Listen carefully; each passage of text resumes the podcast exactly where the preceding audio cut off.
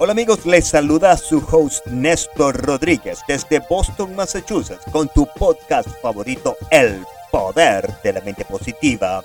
La semana pasada hablamos de un artículo que conseguí en el Herald USA que decía que si usted quiere alcanzar todas sus metas, había una recomendación de la prestigiosa Universidad de Harvard de implementar siete hábitos que le llevarán a la superación si los incorpora a su rutina diaria le permitirá que todas sus metas las alcance con más rapidez y más eficacia.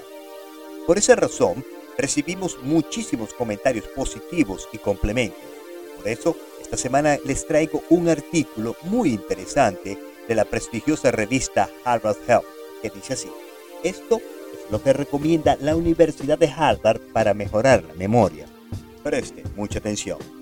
La Universidad de Harvard asegura que leer ayuda el mejoramiento de la capacidad cognitiva. El cerebro es uno de los órganos más importantes del cuerpo humano. Todas las sensaciones, interacciones y reacciones pasan por este órgano para ser almacenadas en la memoria. Espacio fundamental para que el individuo pueda concebirse en el mundo y procese la información que llega a su entorno. Ahora bien, su relevancia es tan fuerte que es por eso indispensable estar en constante revisión y prevención de enfermedades que puedan afectar su funcionamiento. Por tal motivo, la Universidad de Harvard, a través de la revista Harvard Health, recomienda algunos tips que ayudarán a estar ejercitando su memoria para evitar patologías seniles.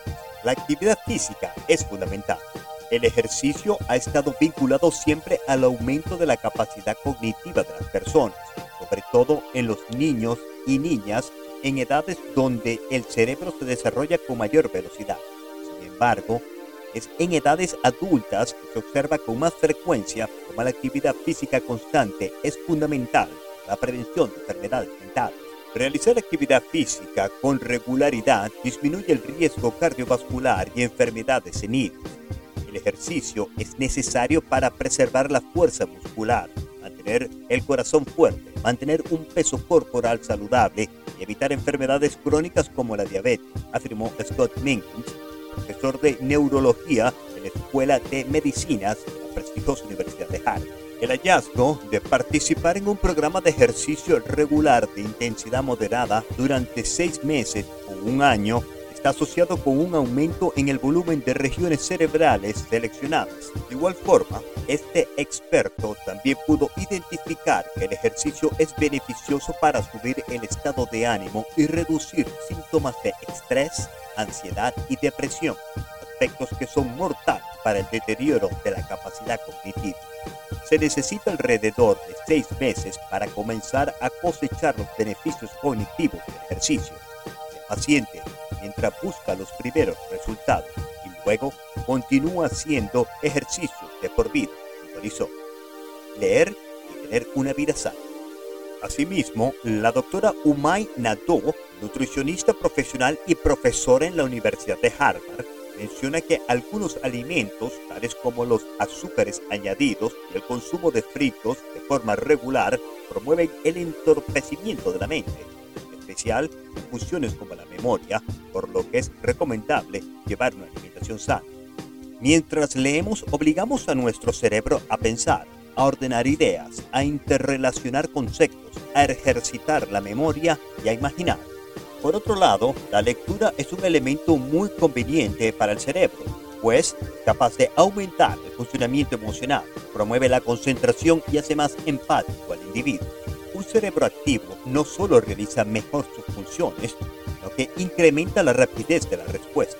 Mientras leemos, obligamos a nuestro cerebro a pensar, a ordenar ideas, a interrelacionar conceptos, a ejercitar la memoria y a imaginar, lo que permite mejorar nuestra capacidad intelectual, estimulando nuestras neuronas. Mencionó la Sociedad Española de Neurología en la publicación por el Día Internacional del Libro.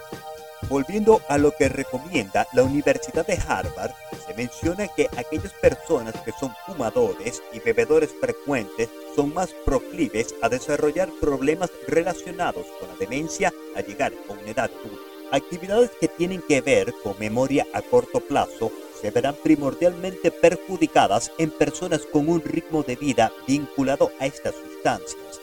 Bien, se puede desarrollar el síndrome Korsakoff, cual se representa cuando no hay suficientes enzimas para promover el metabolismo energético y por eso se produce una sensación de amnesia repentina.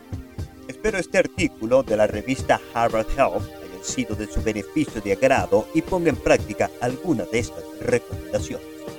Desde los estudios del poder de la mente positiva, se despide Néstor Rodríguez con mucho amor y con un mensaje de autosuperación para encender esa chispa, ese deseo de éxito las mentes extraordinarias que nos escuchan en los Estados Unidos de Norteamérica y en todo el mundo a través de Spotify y Google Podcast.